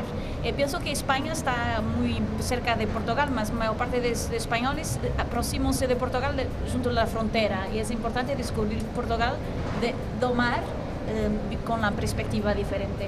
Luis, ir al Cabo de San Vicente y ver un atardecer, ¿qué te parece? Me, me parece fenomenal, pero yo tengo otro. Venga, otro más. Yo tengo otro. Eh, y que de hecho lo hemos, lo hemos eh, hecho hace muy poco tiempo, hemos tenido la conferencia de no turismo en eh, Reguengos de Mosarás el año pasado uh -huh. de, con la Organización Mundial de Turismo y de las mejores experiencias que he tenido yo en, el último, en los últimos años fue llegar a, a Esporaun, que es uno de los más conocidos productores de vino en, uh -huh. en el Alentejo, eh, con la puesta del sol y con un grupo cantando wow. Cante Alentesano, wow. que es patrimonio mundial. Sí, señor. Y luego hacer la experiencia, ese sí es el nuevo producto, que es hacer la experiencia en eh, una de las pocas regiones Dark Sky del mundo donde se pueden ver las estrellas en un sitio eh, justo al lado de, de Esporão. Que de hecho Portugal tiene dos zonas, una en el Alentejo y otra en el centro ¿Cierto? del país. ¿Cierto? Así que la observación de estrellas eh, es una experiencia increíble. Perdona, y ahora te puedo acrescentar que Spurán, Spurán ha ganado una estrella Michelin hace, hace, hace muy poquito, es verdad, se la dieron hace Entonces, muy poquito. Cierto, eh, cierto, está ahí cierto. una una propuesta. Para una cena romántica, por para ejemplo. Una cena romántica. Ea, ya está, ya lo tenemos hecho. María Lourdes, hemos dicho que para el que no conozca Portugal. Algo, algo, algo muy distinto de España, te voy a decir. Venga. De norte a sur, incluso islas. Lo que hay que hacer es, ir probar el pan portugués. El pan portugués no tiene nada que ver con el pan español. En sus diferentes formas. Eh, se hacen tostadas tostadas de pan de alentejo, de pan de, de, maíz, de pan de centeno, de piezas en Trasos Montes, que está ahí. Junto a la frontera tienes pan de bica, pan hecho con aceite de oliva, pan de centeno, broa de maíz. Tienes en Alentejo estas tostadas espectaculares. Entonces, que, que hagan la ruta del pan, que sé que hay mucha gente que la busca, el pan de caco, y el pan de las Azores también. Es, es, es um, Levo. pan levdo, levdo. Y hay una otra cosa, cuando estaban hablando de no turismo, que recomiendo. Mira, ¿Tú ya probaste el vino del pico? Sí, el actual sí, de Mazanita, sí, de una productora. Pues bien, entonces estás, estás disculpado. Podemos seguir. Podemos seguir. Podemos Oye, seguir. pues venga, te voy a preguntar. Antes decíamos que los cinco más o menos productos más emblemáticos que tú recomendabas para el español que no conozca Portugal, los recuerdo, era primero estar en contacto con las personas. Ese es el principal atractivo y el principal legado que tiene Portugal. Totalmente de acuerdo. Islas, Azores y Madeira. El mundo rural, obviamente Lisboa y Oporto y el Algarve. Bien. Y luego hablabas de ese producto de las aldeas históricas que me fascina, por cierto. Dicho esto, para el que quiera redescubrir Portugal, venga, propuestas. Para empezar, pues mire, mira, que entre, que va hasta Verín, que de Verín entre por Vidago, que haga tras los montes. Y ahí empieza toda una nueva aventura, que va al Parque de Montesiño, que visite las últimas aldeas comunitarias que están ahí, que estamos recuperando una ruta de molinos de agua que es única en la península ibérica, te lo puedo decir, con gente fantástica que todavía hace las máscaras, los caretos, que son patrimonio mundial.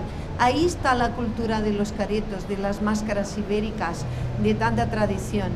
Que sigan por ahí donde se come fascinante, que visiten en una estrella Michelin que está en la posada de Braganza. Eh, eh, tengo a Lidia a hacerme eh, señal porque ella es de ahí y quiere decir algo.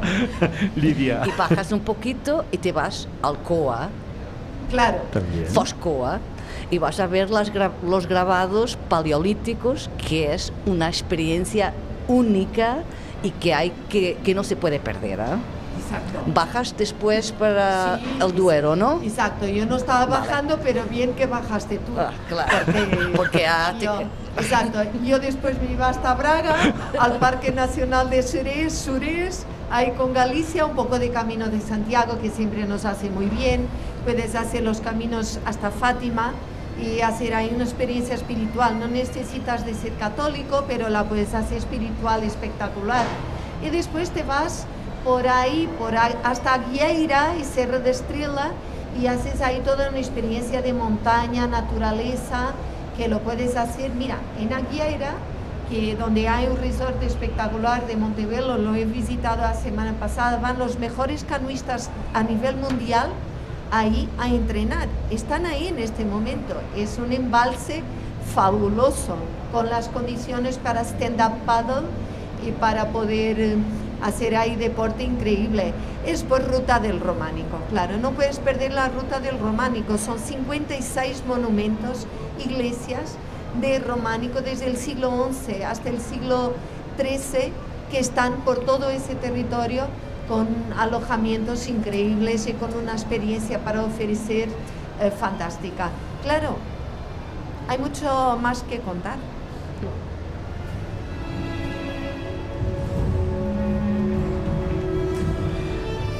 Si cuando yo te decía que se nos iban a quedar cortas dos horas, tenía yo razón, ¿eh?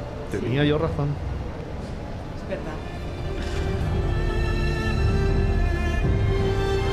Me encanta hablar de Portugal, me encanta contar historias. Precisamente la que nos estaban narrando en estos momentos Lidia y María Lourdes, que además fue una de las experiencias que tuve hace tres años, precisamente entrando por Benín y recorriendo todos estos espacios naturales en los que me queda una postal grabada y me quedará para toda la vida. Precisamente en esos parques naturales cuando la niebla empieza a bajar y cuando empieza a generarse un mar de nubes y tú desde la altura lo ves y piensas qué bonito, qué idílico, qué especial y qué paraíso, ese paraíso natural que también regala Portugal en toda esta zona del norte y que realmente te sorprende porque no te esperas conseguir precisamente una panorámica, una imagen, una foto de este calibre en ese lugar. Es extremadamente bonito y parece que tocas el cielo, pero no solo eso, es que parece que lo superas y tienes una visión a vista de pájaro que muy difícil, muy difícil encontrar en ningún otro lugar del mundo. Estamos hablando de Portugal y lo estamos haciendo con Rita Marqués, la secretaria de Estado de Turismo de Portugal, también con Luis Araujo, presidente de Turismo de Portugal, con Lidia Monteiro, directora de marketing, con María Lourdes Vale, directora de Turismo de Portugal en España, y con Ariana Fonseca, gestora de producto.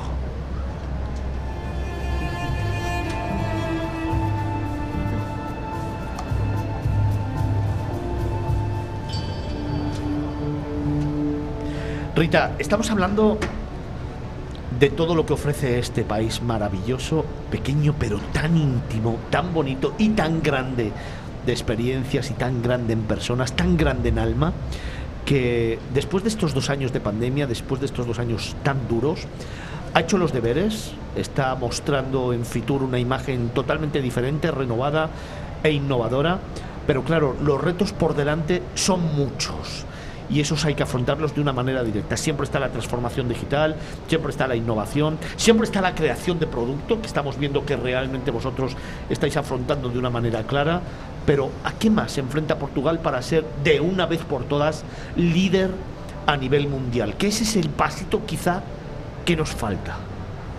Yo pienso que Portugal, como otros países, son ya líderes mundiales de turismo, honestamente. Pienso que habemos trabajado mucho antes de la pandemia para que tal fuese garantido, para que tal fuese una realidad. Claro que lo que nos falta, que nos falta es, eh, nosotros tenemos la visión, la misión está bien clara con los productos turísticos que habemos trabajado, por tanto tenemos la misión, tenemos la visión, tenemos la ambición, precisamos un poquito de suerte, honestamente, porque la pandemia nos ha quitado toda la suerte, todo, toda la eh, no, no, no, no puedo decir la confianza, porque nosotros tenemos confianza en el futuro, me, pero que, pero pienso que tenemos que tener un poquito de suerte y garantizar que no tenemos más ah, variantes de la, de la virus, y que se, se, pasa bien. Em, tenemos em, todas las condiciones para acudir todos los viajeros que procuran Portugal. Por tanto, pienso que tenemos hecho el trabajo, el trabajo de casa está feito, tenemos la visión, tenemos nuestra ambición y tenemos ganas, ganas de empezar nuevamente como estábamos haciendo a dos años atrás. Luis, no quería dejar pasar la oportunidad de preguntarte por esos temas que teníamos pendientes. Hemos hablado que es muy importante el tema de formación y cualificación, también innovación y desarrollo y por supuesto también el potencial del segmento MAIS. Tres de los objetivos que a mí me gustaría compartir contigo y que nos contaras en cómo y de qué forma estáis trabajando. Pues mira, a nivel de recursos humanos eh, y en el momento actual en que hay una falta de gente, eh, porque la población en Europa está envejeciendo, porque eh, hay mucha gente que se fue a otros sectores y a otras áreas, el tema de recursos humanos es importantísimo. en eso estamos trabajando, lógicamente, con mucha, mucha formación. solo el año pasado, Turismo de Portugal dio formación online a más de 160.000 personas. Hay que ver que tenemos 12 escuelas de turismo en todo el territorio nacional. Eh, pero es, como decía antes, es una formación que no es solo técnica, es mucho más para allá de la formación, enseñando cómo montar su negocio, cómo desarrollar eh, todo el tema digital, la apuesta en la sostenibilidad, eh, cómo apostar en nuevos productos también. Así que formación, sí, eh, como te decía, el foco de nuestra estrategia son las personas, turistas, trabajadores y residentes. El, el, tema de maíz es algo que a nosotros, lógicamente, nos preocupa mucho. Creo que le preocupa a cualquier destino porque es el sector, el segmento que está tardando más en volver a ganar la confianza. En nuestra opinión, aquello que vemos por parte de la oferta a nivel nacional en Portugal es que se están preparando eh, para nuevos tipos eh, de eventos. Eh, la inversión que se está haciendo en tecnología, para hacer eventos híbridos, en aumentar o transformar las habitaciones en zonas donde se puede trabajar y descansar también. la apuesta que se está haciendo en programas de animación en todo el territorio para captar nómadas digitales, que es algo que todavía no hemos hablado y que han descubierto Portugal eh, para pasar largas, largos, eh, largas temporadas trabajando con su familia o solos, es algo que, lógicamente, vemos de forma muy positiva y nos parece que tenemos muy buenas perspectivas de recuperar pronto, pero como decía la secretaria de Turismo, necesitamos suerte y que nos dejen hacerlo, porque estamos en un momento en que pasados dos años eh, y después de comprobar que el turista es el, riesgo menor en la transmisión de un virus, ya es hora eh, que se pueda andar de un lado al otro, que nos podamos movimentar, que podamos encontrar a la gente, eh, porque sabemos todos, y, y si no lo sabemos deberíamos preguntarlo, que la enfermedad se coge en la familia, en el trabajo, en la escuela. Así que eh, en un avión, en un aeropuerto y en un restaurante tengo muchas dudas. Segmento más, muy importante potenciarlo, muy importante trabajarlo y que se convierta en un gran referente también en Portugal, ¿no? Sí, eh, de hecho Portugal es eh, el, país número 10, de acuerdo con el ranking, de ICA, más importante del mundo para organizar congresos. Lisboa es la ciudad número 2 en el mundo. y veníamos traíamos una trayectoria muy grande eh, de grandes eventos para Portugal, pero también de pequeños eventos, de farmacéuticas, de reuniones de empresas, en todos los puntos del país. Lo que es importante es entender que muchos de estos eventos que se realizan en Portugal, realizaban y se realizan ahora, tienen más adhesión que otros destinos. Y, eso para nosotros es muy importante. No es solo el que esté de moda Portugal, es que eh, las personas que vienen reconocen que Portugal agrega valor a la experiencia que tenemos, sea una reunión, sea una visita.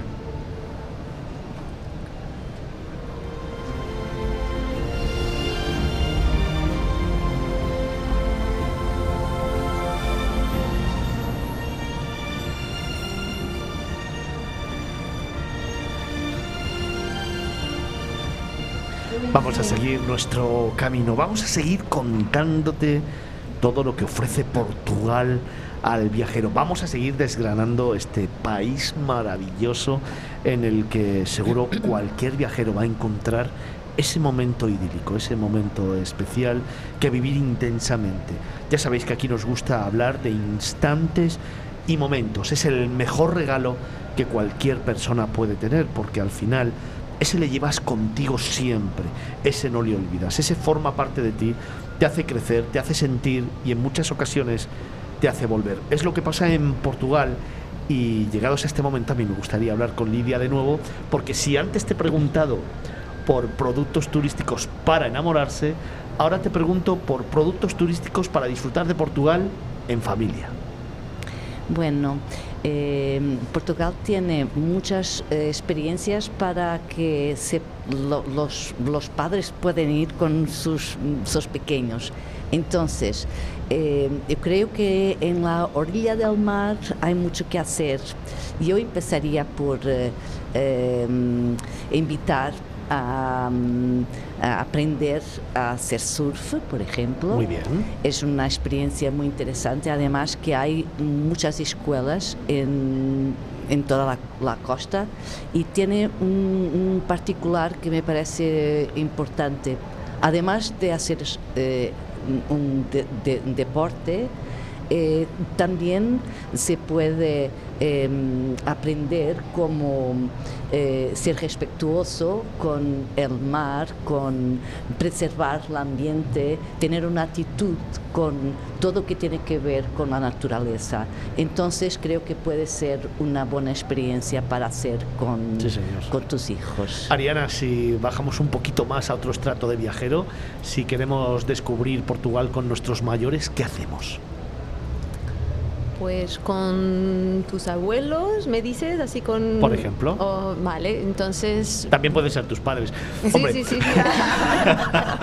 Lo que pasa es que igual llamarles mayores igual ya nos zurran, ¿no? Claro, Pero por, bueno, eso, puedes... por eso. Yo creo que um, la parte cultural en Portugal es muy interesante. Nos ten nosotros tenemos una historia muy, muy rica y tenemos museos increíbles que visitar y, y, y, que, y que conocer. Tienes en Lisboa, a mí me encanta, el Museo dos Coches, que, es del, de los antiguos uh, carros, carrozas mm, utilizadas en los reales, utilizadas en el tiempo de los reyes y hay un museo en la zona de Belén eh, que tienes pues eh, los auténticos de, de, época y son preciosos y, me parece un plan espectacular para hacer con, pues con, con tus abuelos o con tus padres, sí, o, sí, después claro, pararte en, en adelante a comer un pastelito de, de, Belén, que, está justo ahí.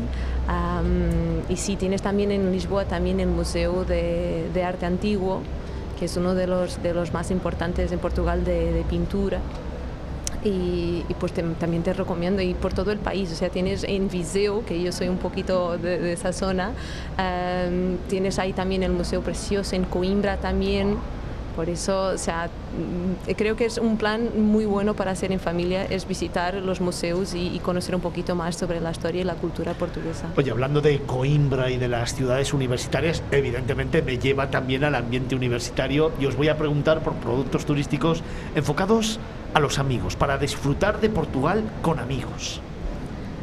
Yo creo que Lidia, al mencionar el surf, ha dicho ya un plan que creo que es espectacular para hacer con amigos, pero yo ahora estoy descubriendo con esto de la pandemia como la, noche, las discotecas y los bares estaban cerrando más pronto, empecé con mis amigos a hacer muchos recorridos, muchas rutas por la naturaleza y, he descubierto entonces caminos espectaculares, incluso cerca de, mi ciudad. Em, y, me parece un plan increíble ir eh, a las islas, que creo que ya, ya hemos mencionado aquí más que una vez, y hacer rutas por, eh, con los amigos y, hacer canyoning que es un, producto que me encanta, una experiencia que puedes hacer uh, rappel, salto, slide, todo a la vez en medio de la montaña en las, en las Azores en que de otra forma era imposible hacer ese recorrido y, tienes paisajes increíbles. Rita, me gustaría preguntarte en este momento la relación con España, ¿no? la necesidad probablemente de retroalimentarnos eh, los dos países y el poder complementar objetivos comunes, proyectos comunes y así favorecer un poco la promoción de la península ibérica y evidentemente el que los españoles vayan a descubrir Portugal por supuesto. Nosotros estamos trabajando muy fuerte con España, con las cuatro regiones, eh, comunidades autónomas que hacen frontera con Portugal, Galicia, Extremadura, eh, Castilla y León, Andalucía, y tenemos muy muchos proyectos conjuntos justamente para aprovechar las similitudes, más también las diferencias, porque nosotros somos de alguna forma parecidos, idénticos en muchas cosas, más también somos muy, muy diferentes. Eh, por tanto, como decías bien, complementámonos de forma muy, muy, muy pronta, muy, muy interesante. Es importante también eh, aquí la importancia que tiene para Portugal no solo los españoles, claro, sino todos aquellos que llegan a España eh, que ven de otras geografías de América Latina, porque España y Madrid, por ejemplo, es un hub importante y hay que vender lo destino ibérico como un todo. Pienso que hay ventajas para España, hay ventajas para Portugal y sobre todo hay ventajas para el viajero porque son muchas horas de vuelo y es importante usufruir de la mejor manera lo tiempo que, que están aquí en, la península ibérica y por tanto estamos también trabajando mucho lo, la oferta ibérica, nosotros, no solo para España, España, para los españoles, más también para todos que que, llegan aquí eh, y que vienen de otras geografías más no tan cercanas. Francia, Alemania, Gran Bretaña, España, Luis, ¿cuáles son los retos más importantes a los que se enfrenta ahora mismo turismo de Portugal? Estamos saliendo de la pandemia, obviamente no me responda recuperar a los viajeros, que ya me lo sé, que eso lo he oído muchas veces, una vez que los recuperemos, ¿cuáles son los retos de evolución y de desarrollo del sector turístico en Portugal? Pues yo diría que el, reto más grande es cambiar y, aprovechar las lecciones que hemos tenido estos, estos dos años de lo que es importante y de lo que no es importante y entender cómo podemos aprovecharlo mejor.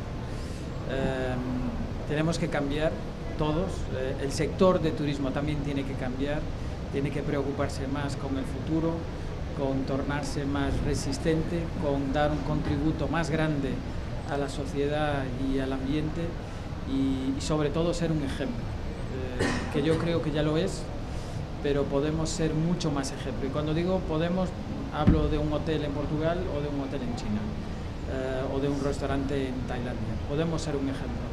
Y, y si lo hacemos, y yo creo que Portugal está disponible para empujar un poco esto también, ahí estaremos eh, dando algo más al mundo que solamente una experiencia buena y positiva. Además de los mercados maduros que ya tenéis, ¿dónde ponéis el foco estratégicamente para que Portugal siga creciendo? Pues mira, eh, además de los mercados maduros, lógicamente eh, el continente americano es muy importante, Estados Unidos, Canadá y Brasil. Eh, Suramérica, eh, que tiene conexión con Madrid, también es muy importante. Vamos a abrir una delegación en México eh, y esto es algo importante para nosotros porque, porque España eh, desde el año pasado tiene conexiones muy buenas con todos los aeropuertos nacionales. Eh, más Porto y Lisboa están en el programa de stopover de Iberia, o sea que alguien que viene de fuera y quiere ir a Lisboa o Porto tiene las mismas condiciones con Iberia que ir a Sevilla o, o a otro o, o a Barcelona. Em, pero Asia es algo que eh, tenemos mucha ilusión y mucha una apuesta muy grande. Eh, abrimos una delegación en Japón. Japón, Corea son dos eh, mercados muy importantes para nosotros. Turismo religioso, turismo cultural, arte, arquitectura. Eh, India, eh, esperando que todo esto pase y que se pueda eh, conectar otra vez, es también importante. Así que enfocamos en los que nos conocen bien y los que están cerca, eh, pero le estamos guiñando el ojo a muchos mercados de afuera, pero sobre todo a personas muy específicas que sepan dar el valor a Portugal y el valor que tiene eh, para cada uno de ellos. Pregunta para María Lourdes, pero también complementada por Ariana y también por Lidia. El lema Portugal aquí y más cerca, con todo lo que nos está contando Luis, es ya una realidad. Sí, el Portugal aquí tan cerca, ¿no? Portugal estaba lejos y ahora está cada vez más cerca. Tú sabes que estamos en, un- en un mercado, en España hay que comunicar, siempre que comunicar. Entonces mi tarea es cada vez más fácil porque siempre hay más receptividad a lo que estamos comunicando. Y esa es la gran diferencia de hace unos años atrás. Es que ahora el español está muy receptivo a toda la comunicación que hacemos sobre Portugal. Os quería preguntar a las tres, Oporto, Lisboa, evidentemente, son productos que demanda el, el público español, preguntan por él, pero fíjate, Luis ha hablado del turismo religioso. Quizás se nos había quedado un poquito en el tintero cuando realmente para vosotros también es emblemático, ¿no? Es importante, es una sí. referencia a nivel mundial, ¿no? Sí, sí, bastante. Por eso te hablaba desde hace poco De del Fátima. Camino de Santiago y de. Fátima. La realidad es que cada vez tenemos más viajeros. Y mire, el Papa va en 2023. En Ujú. este momento no puedes imaginar los pedidos de reservas que ya tenemos para Fátima. 50.000 camas en este momento ya nos están pidiendo reserva. Entonces, y estamos muy bien preparados, además para acoger el peregrino, para acoger eh, el que viaje en busca, que puede ser de su propia religión o también de espiritualidad. Y eso cuando hablábamos hace poco de un producto nuevo, de algo nuevo y que esta pandemia ha venido a, mm, a redescubrir también, es nuestra, nuestra propia tranquilidad. Cada vez más hay oferta de retiros, de encuentros para reflexión, para pensar en nuestro papel como ciudadanos y también como seres que pueden ayudar a otros seres a que hagamos de este planeta un local mejor. Ariana le quiero preguntar después en unos segundos por productos sorprendentes. Pero antes dejadme que le pregunte a Lidia, Camino de Santiago, otro de los grandes u otra de las grandes fortalezas que tiene Portugal, que no lo habíamos hablado y que ahora ha esbozado María Lourdes y que realmente es emblemático también a mundial, ¿no? A nivel mundial. Sí, además este año que celebramos un año jubileo, es muy importante el camino, camino portugués de, de- Eso es. de Santiago, Eso es. eh, que, que ahora mismo es eh, muy procurado por, eh, por las personas que buscan hacer un camino diferente, ¿no? que todo el camino del norte que viene de Francia, ¿no? Y el camino portugués eh, es muy importante. Estamos trabajando en la certificación de los caminos. Ya tenemos dos caminos que están certificados, estamos en vías de terminar un otro, entonces tenemos Alentejo de Lisboa a Porto, que se está terminando, de Viseu hasta Chaves, que entra en España, y un camino de, por, la, por la costa, Por la costa. de Porto hasta Galicia. Eh, es una, una apuesta este año, eh, claro que sí, y será seguramente en los próximos años muy, eh, muy procurado. Y tenemos eh, novedades que no podré decir más allá del Camino de Santiago, que muy pronto podremos eh, divulgar y será una sorpresa. Además, es, eh, se- será muy interesante, pero perdona que no te voy a decir. ¿ah? Ten- tendremos que volver. Rita. tendremos que volver. Te iba a preguntar, el camino de Santiago, evidentemente, al margen de la espiritualidad, al margen de la religiosidad, siempre digo que es una experiencia turística única porque te permite primero adentrarte en la raíz histórica del lugar, segundo, te permite un contacto muy personal con la gente y con, y con este caso los portugueses. Tercero, te permite conocer desde dentro la diferente amalgama de producto turístico, alojamientos turísticos, gastronomía y poblaciones. Y cuarto, al final te va metiendo de tal manera en la idiosincrasia del país que casi que te abraza y te hace uno más de, de Portugal en este caso. Pienso que la, la imagen que habías descrito de abrazo tiene mucho a ver con Camino de Santiago. Nosotros nos sentimos abrazados, acariñados, eh, sentimos que estamos en un percurso, en un trillo, de, en una ruta de descubierta de lo país, claro, más sobre todo de nosotros, de, de, de nuestro interior.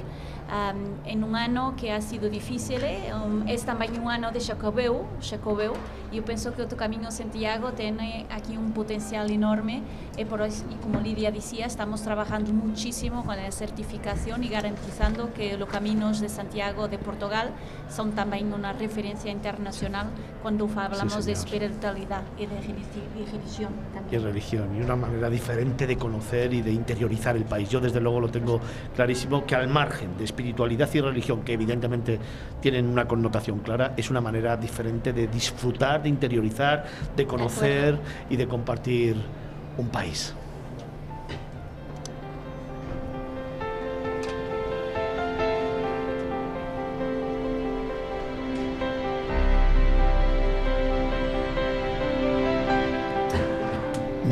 Se me olvidaba hablar con Ariana, le he dejado un poquito de tiempo para diseñar esos planes especiales, esos productos, bueno, al menos eh, diferentes, porque antes le preguntaba a María Lourdes cuáles eran esos destinos emblemáticos para alguien que no conocía Portugal. Para los que conocen Portugal, aunque antes Lidia ya me ha esbozado alguno, algún producto especial que nos haga buscar rincones diferentes o disfrutar del país de una forma diferente. Venga. Pues muchas gracias por haber darmo- darme tiempo de pensarlo, pero después ha sido muy obvio. Ya eh, eh, cuando, cuando me acordé de él es, es que es un producto increíble y que eh, no hay en Europa, solo hay en Portugal. En Europa es único, que es la ruta de la carretera N2, que es una carretera que cruza el país de norte al sur. Efectivamente. Tiene 800 kilómetros de largo y es la única eh, carretera en Europa que cruza un país. Solo hay dos más en el mundo, que es la Route 66 en Estados Unidos de América y, eh, y la de Argentina. Y son las, estas tres son las únicas que, que cruzan un país. Y la nuestra empieza en Chaves, justo en la frontera con, con Galicia, y va recogiendo todo Portugal eh, por el interior, o sea que no estamos hablando de, de la costa, no estamos hablando del mar, que es eh, las zonas más con- donde están las zonas más conocidas de Portugal, pero sí por todo el interior hasta el sur, hasta llegar a Faro. Y ahí termina la ruta y me parece que es un plan increíble para hacerlo con tus amigos o tu familia en una furgoneta, en, en moto o en bici. Eh, puedes tardar una semana y vas, vas parando en pueblos y en ciudades muy pequeñitas y muy desconocidas, pero que tienen un encanto muy, muy especial. Fíjate, hablas de una semana, yo le metería un mes ahí para disfrutar de Portugal y para descubrirlo de norte a sur. Lidia, ¿algún producto turístico que nos sorprenda más? Venga. A ver. De todo lo que estáis construyendo, ¿eh? A ver, eh, un producto que aún, yo diría que, que, es muy inspirador y que podrá ser algo que la gente la va a buscar. Ha inspirado Madonna. Madonna cuando se ha, cuando ha, mm, mm, se ha, vivido en Lisboa se ha inspirado en, en la presencia, en todo que tiene que ver con eh, la cultura africana, con la cultura portuguesa. Entonces hay una Lisboa africana, hay un Portugal africano que tiene que ver con todo, toda la historia de Portugal con eh, otros países de otras latitudes de África y esto es una experiencia totalmente diferente que no hay eh, en Europa, pero que hay en Portugal. Oye Luis, otro de los productos turísticos que yo creo que son importantes y que no hemos tocado y que a mí personalmente creo que mueve muchísima gente, que es un turismo de calidad y que realmente también en Portugal tiene una incidencia importante, es el turismo deportivo. Sí, de hecho Portugal es de los países en Europa que tiene más eh, equipamientos donde se puede entrenar, eh, de norte a sur del país. Además de los campeonatos que existen, de las de la cantidad de eventos que hay deportivos en Portugal, la infraestructura deportiva en Portugal es buenísima y se puede entrenar desde windsurf en el norte o canoaje en, Foscoa hasta el sur o pasando por el fútbol en Lisboa. Em, es un tema muy interesante y, gracias por traerlo, em, porque de hecho sentimos que hay una demanda muy grande. El clima de Portugal, eh, la temperatura es ideal para entrenar, así que eh, es algo que estamos trabajando mucho y, que nos parece es un producto de futuro también. Lo del fútbol ligado a Lisboa ha sido una cuestión de sentimiento personal porque nos dejamos del lago Porto o cómo es esto? ¿Esto tiene alguna connotación?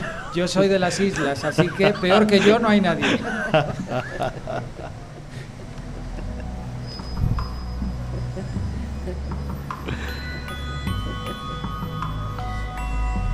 Ya sabéis que a mí de vez en cuando me gusta meter un poco el dedo para intentar sacar la esencia de cada lugar, de cada destino. Nos vamos acercando a las 11 de la mañana de este maravilloso domingo en el que seguimos recorriendo Fitur, en el que seguimos descubriendo algunos de los imprescindibles para este año 2022 y en el que estamos enamorándonos aún un poquito más de este maravilloso país que es Portugal, de la mano de Rita Marqués, la secretaria de Estado de Turismo de Portugal. También de la mano de Luis Araujo, presidente de Turismo de Portugal, de Lidia Monteiro, la directora de marketing, de María de Lourdes Vale, directora de Portugal en España, y de Ariana Fonseca, gestora de producto. Nos vamos acercando, como digo, a las 11 de la mañana, pero todavía aún tenemos un poquito de tiempo para que cada uno de nuestros invitados lancen un mensaje al mundo. Sois medio millón de seguidores los que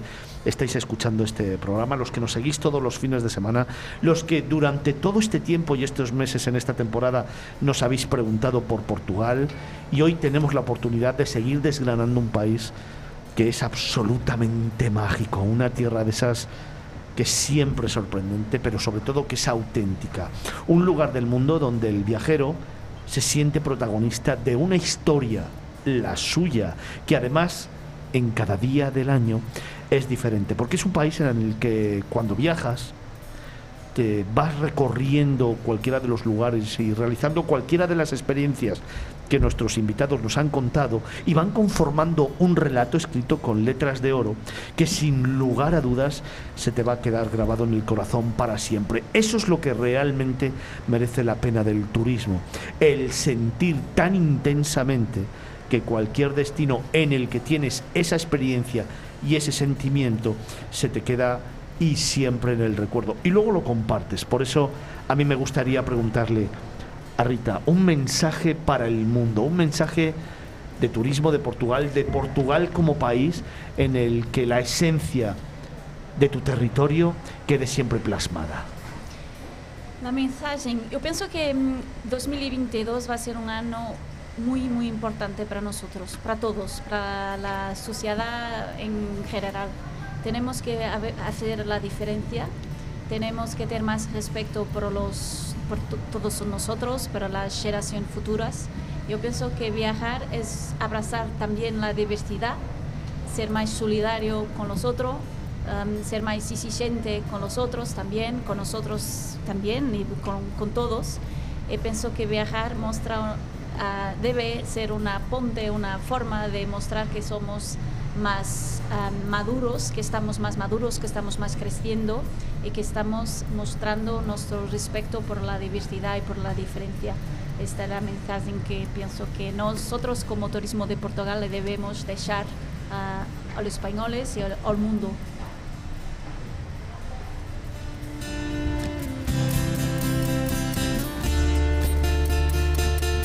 Abrazar la diversidad, apostar por la solidaridad y por la madurez. Tres grandes mensajes de la secretaria de Estado de Turismo de Portugal, de Rita Márquez. Lidia Monteiro, directora de marketing, un mensaje. Eh, mensaje que es tiempo de ser es tiempo de volver a viajar, es tiempo de volver a visitar Portugal. Y terminaba con un, un, texto de, de Saramago. ¿De Saramago? El viaje, el fin de un viaje es solo el inicio de otro. Sí, señor. Hay que ver lo que no se ha visto, ver otra vez lo que ya se vio. Sí, señor.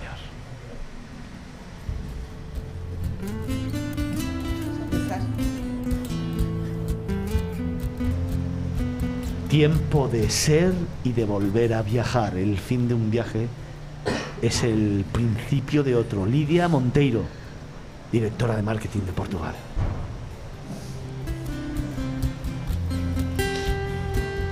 Ariana Fonseca, gestora de producto, un mensaje para el mundo. Em, creo que tenemos todos muchas ganas de, viajar, de conocer y, queremos ir lejos, cada vez más lejos, pero es tan importante conocer lo que tenemos cerca para conocernos a nosotros mismos y creo que es muy importante empezar por ahí, ahora en estos tiempos tan inseguros, pero que con el mensaje de esperanza que, nos está dejando eh, todos mis compañeros, yo creo que podemos empezar por ahí, por conocer nuestro país vecino.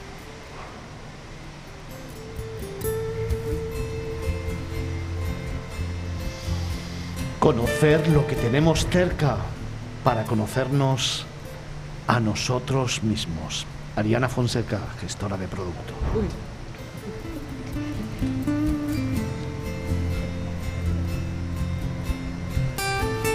María de Lourdes, vale, directora de turismo de Portugal en España. Un mensaje para el mundo. Pues fuimos el país, el primer país a hacer la globalización en el siglo XVI. Que ahora mismo podamos hacer una globalización más consciente todavía, porque es la hora.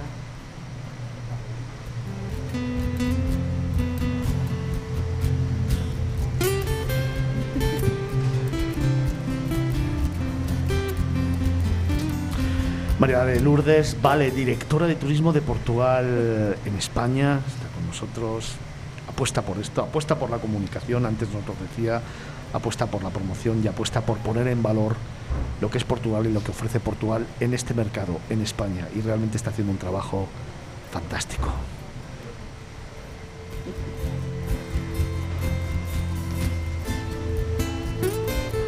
Luis Araujo, presidente de Turismo de Portugal, un mensaje para el mundo.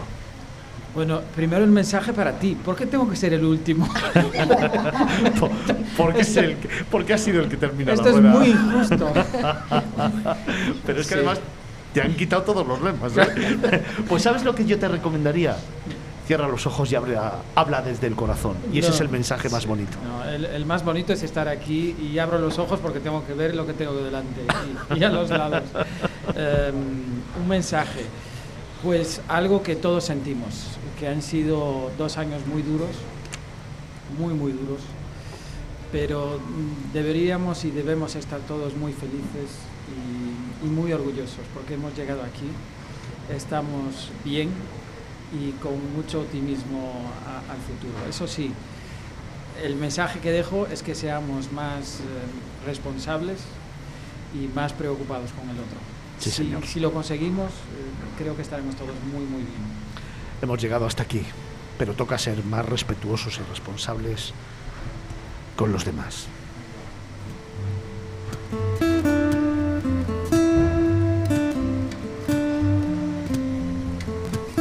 Luis Araujo, presidente de Turismo de Portugal.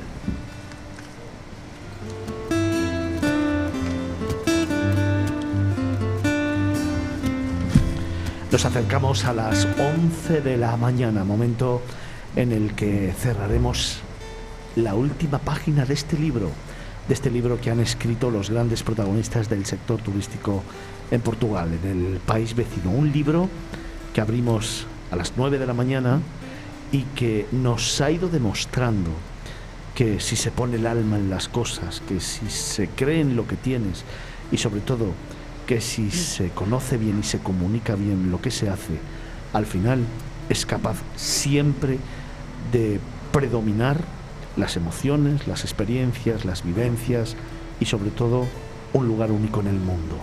Este país en el que pequeño de superficie, pero grande en alma, grande en experiencias y grande en todo lo que ofrece, es capaz de conquistar a cualquier tipo de viajero porque además de ser un país seguro, es ese lugar del mundo donde cualquier persona, ya sea con nuestros niños o en pareja, o con nuestros mayores o con amigos, encontrarán una experiencia única y personalizada que les hará que su alma sea cultivada y sobre todo esté alegre y feliz. Eso es lo que proporciona la industria del turismo. Eso es precisamente lo que os estamos contando en estas 14 horas de programación especial desde Fitur en Capital Radio para ese más de medio millón de seguidores que no podía comenzar de mejor forma que en Portugal en esta mañana de domingo. Es uno de los imprescindibles para el año 2022.